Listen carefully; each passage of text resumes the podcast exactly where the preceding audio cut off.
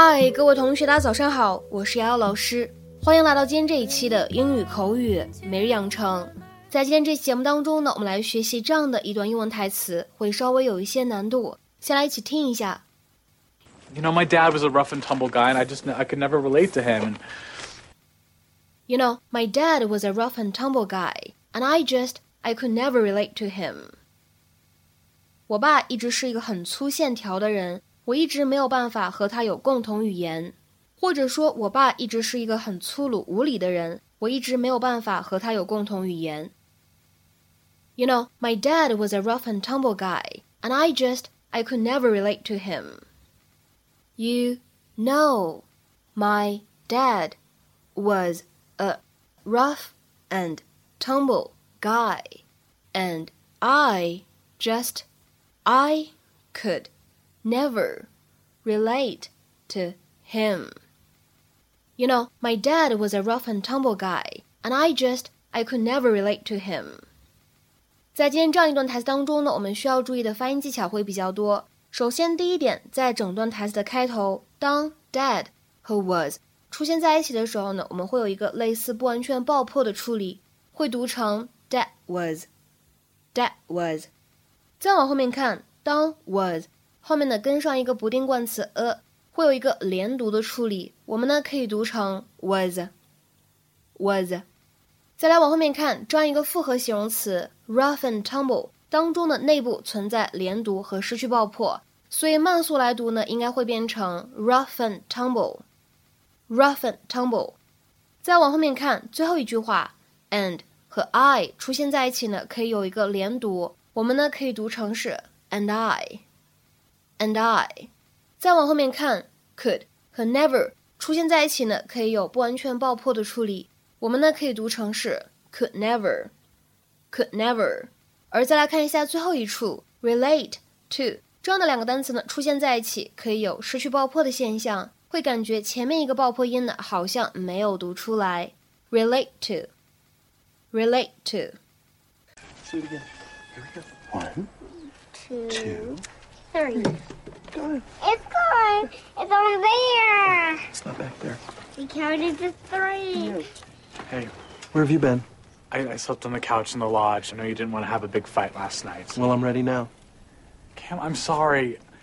Look, what if I can't do the father-son stuff, the hunting, the, the sports, the Three Stooges? You know what happens in real life when someone gets hit in the head with a ladder? They go to the hospital and they get an MRI. Never see that scene. I think you're overthinking this. You know, I love sports. I love the Stooges. We've got this covered. No, no, you've you've got it covered, but I'm just stuck on the sidelines, you know, pretending to understand the rules. And you know, my dad was a rough and tumble guy, and I just I could never relate to him. And I don't know, I just don't think I could handle disappointing two generations. I think you're more masculine than you give yourself credit for. Go! go. Who puts a birdhouse next to a porch? 今天这期节目呢难度会比较大，我们将会来讲两个表达。那么第一个呢叫做 rough and tumble，这样一个表达如果没有连字符，咱们经常会放在英语句子当中呢当做表语去使用，像是一个形容词的作用。各位同学呢可以先来看一下这样一个短语它的意思。You use rough and tumble to mean a situation in which there is a lot of arguing or competition, and people do not worry about upsetting or harming others.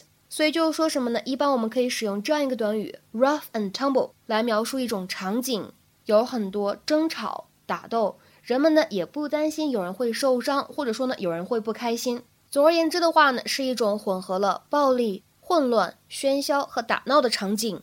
那么这样一个短语呢，我们也可以用来描述人，可以理解成为 disorderly and aggressive，就是目无法纪的、任性的、充满攻击性的这样的意思。那么在这里呢，也提示一下各位同学，如果你们希望使用这样一个短语 rough and tumble 来修饰名词，通常来说的话呢，我们会在这样的三个单词当中加上两个连字符，构成复合形容词。下面的话呢，我们来看一下这边的三个例句。第一个，George is too rough and tumble for me. He doesn't know how to act around civilized people. 我觉得 George 有点太没规矩了，他不知道在有教养的人的圈子里该如何行事。George is too rough and tumble for me. He doesn't know how to act around civilized people. 再比如说，来看下面这样一个例子 The kids started getting a bit too rough and tumble when their cousin Jake came over. 当孩子们的表哥 Jake 来了以后，孩子们有点玩疯了。The kids started getting a bit too rough and tumble when their cousin Jake came over. 再比如说，来看下面这样一个例子：That was a rough and tumble football game. 那是一场混乱不堪的足球比赛。 That was a rough and tumble football game. 那么下面的话呢，我们在今天节目当中呢，再来讲一个之前节目当中学习过的表达，叫做 relate to somebody or something，指什么意思呢？可以用来指和某个人、某个事物有联系，或者说呢，和某个人、某个事物感觉亲密、有相似之处，或者说能够理解、能够接受某个事物。那么下面的话呢，我们来看两条英文解释 ：to associate oneself with someone or something。to feel a sense of kinship with or similarity to someone or something。或者来看一下第二条英文解释：to understand, accept or feel kinship with someone or something。下面的话呢，我们来看几个例子。第一个，He relates to people well，他很擅长人际交往。He relates to people well。再比如说，看第二个例子 ，Your child seems to relate well to her peers。你的孩子好像很擅长结交同伴。Your child seems to relate well to her peers。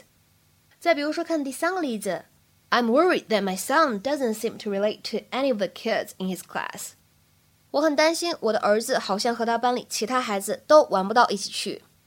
I'm worried that my son doesn't seem to relate to any of the kids in his class。 再比如说，各位同学呢，来看最后一个例子会比较长。Having grown up in quite a poor household。I could really relate to the character's struggle to find financial success.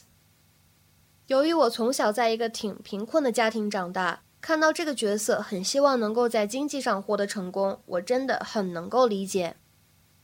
Having grown up in quite a poor household, I could really relate to the character's struggle to find financial success.